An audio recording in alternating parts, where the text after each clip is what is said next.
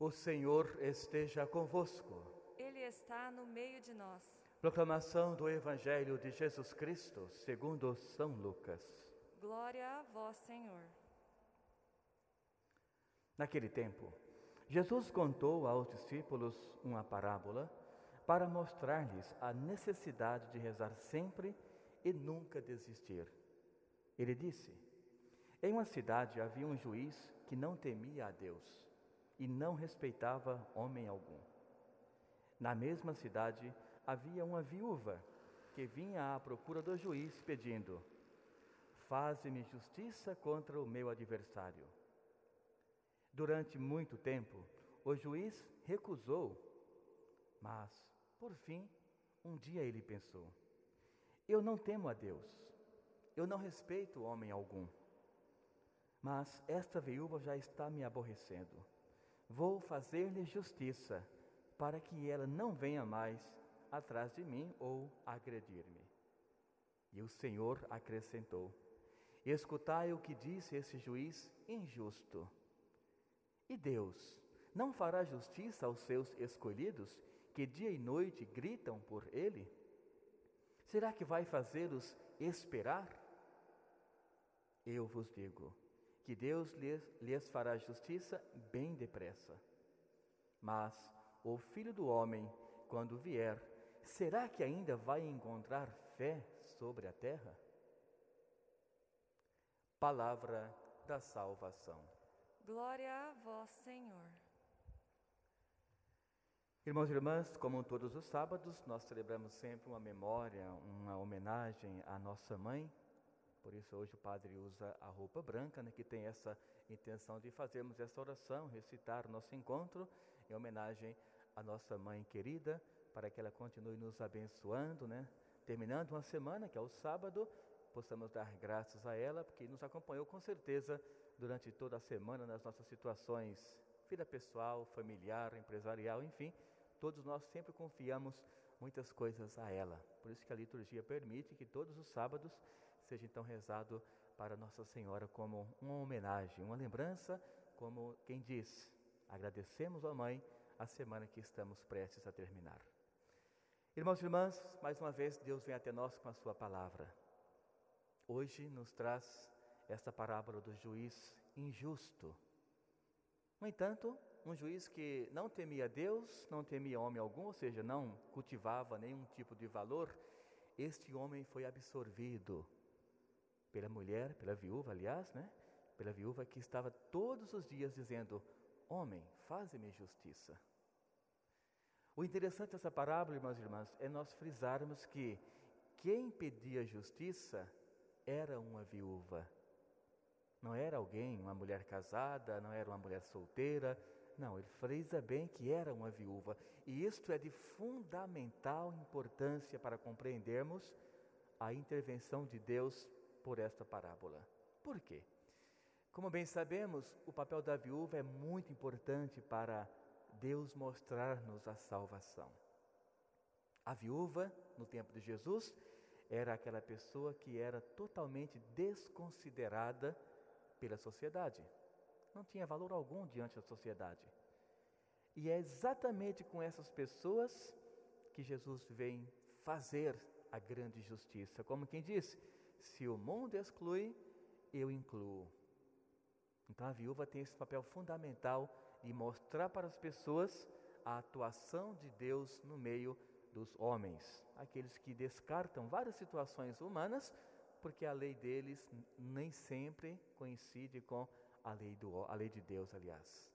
Deus, lei do amor, o homem, a lei que vai reger segundo muitas vezes os seus costumes, suas tradições, o seu querer.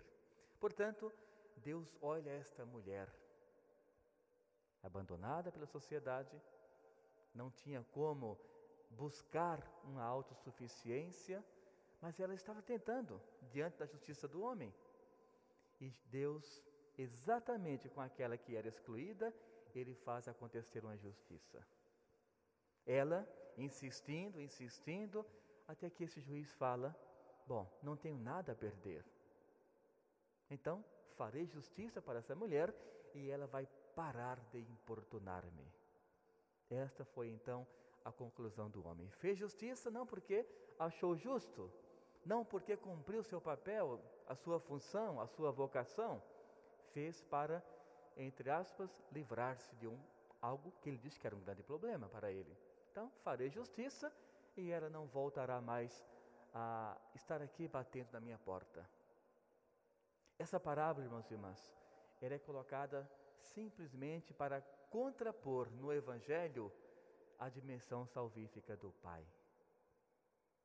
Porque ele pergunta a Jesus, aos seus discípulos, a quem estava ao seu redor: se este homem que não era justo, que não temia a Deus, que não fazia as coisas como deveria fazer, ele fez justiça a essa mulher, quanto mais o nosso Deus que nos ama profundamente. Aqui está o cerne da compreensão desta parábola, quando nós olhamos ela, Deus intervindo em nossa vida. Se Deus nos ama profundamente, nós não precisamos agir como essa senhora, essa viúva, insistindo, quase que pedindo por favor. Não.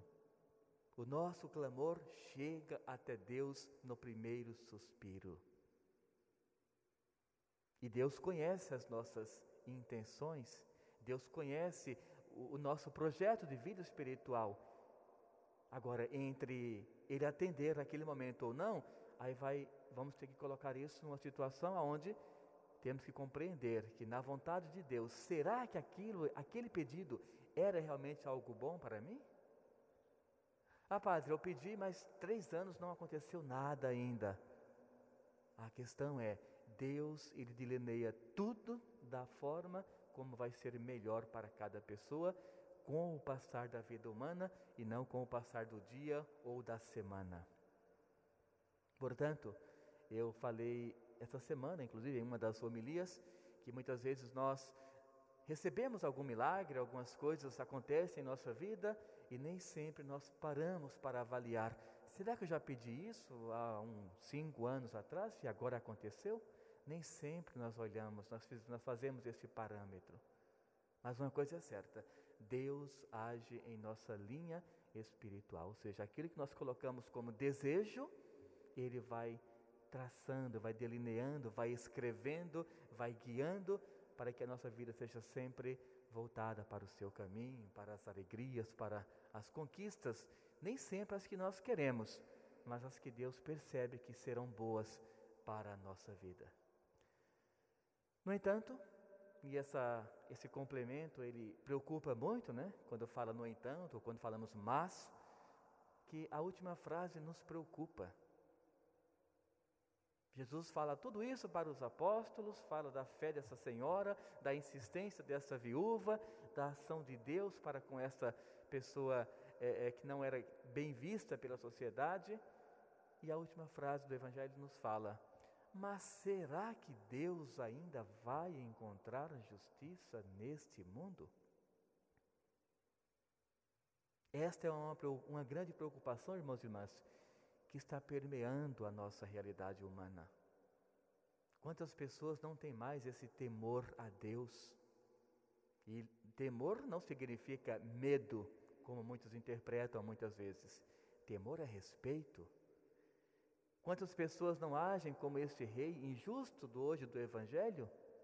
Não temo a Deus, não temo homem algum, sou sábio, estou diante de uma sociedade onde eu sou o superior por causa das leis, então não tenho que ter medo, não tenho que buscar em Deus. Muitos agem assim no seu dia a dia e nem são juízes, são muitas vezes pessoas que não têm essa mesma qualificação, mas não é a questão esta. A questão é que a humanidade está se esquecendo de Deus. A humanidade está se esquecendo do Criador. A humanidade está se esquecendo que Deus age e, na maioria das vezes, quando menos esperamos. Quando tudo parece estar bem em ordem segundo o lado humano, pode haver uma intervenção e o mundo não compreende. Por exemplo, estamos agora há quase um ano já dessa pandemia e ninguém até agora sabe 40, 50, 60% do que é isto tudo. Mas, claro, não é nada que Deus enviou, que fique bem claro, mas para vermos que o segredo da vida não consiste na sabedoria humana. É nós buscarmos a Deus, temermos a Ele, para que Ele possa nos dar essa inteligência e nós tenhamos essa maturidade de um segmento justo, digno, reconhecendo Ele como Criador e tudo mais. Por que, que muitos países não reconhecem a Igreja Católica, por exemplo? Porque numa diplomacia, para reconhecer a Igreja Católica, automaticamente o, o presidente ou o rei daquele local, ele não pode ser o Supremo. O Supremo deve ser Deus e muitos não aceitam. Como não? Eu não vou perder o meu reinado? Eu sou o Supremo desta nação. Então nós esquecemos que Deus existe, atua e está preocupado em nos salvar. Mas nós temos o livre-arbítrio e necessita que cada pessoa busque conscientemente essa, esse plano salvífico. Ou seja, coloque na sua vida esse projeto. E eu tenho certeza que Deus vai atuando, Deus vai escrevendo, Deus vai apagando uma situação, escrevendo outra, mas sempre para nos levar no caminho da salvação. Eu peço que Nossa Senhora nos auxilie nesse sábado e, claro, por toda a nossa vida, que Deus, enquanto Pai, nos mostre sempre o caminho que devemos seguir e que o Espírito Santo, que sabe de todas as coisas, visíveis e invisíveis, conforme professamos no Creio, que Ele nos mostre sempre o caminho que vai nos direcionar para a casa do Pai. Louvado seja o nosso Senhor Jesus Cristo.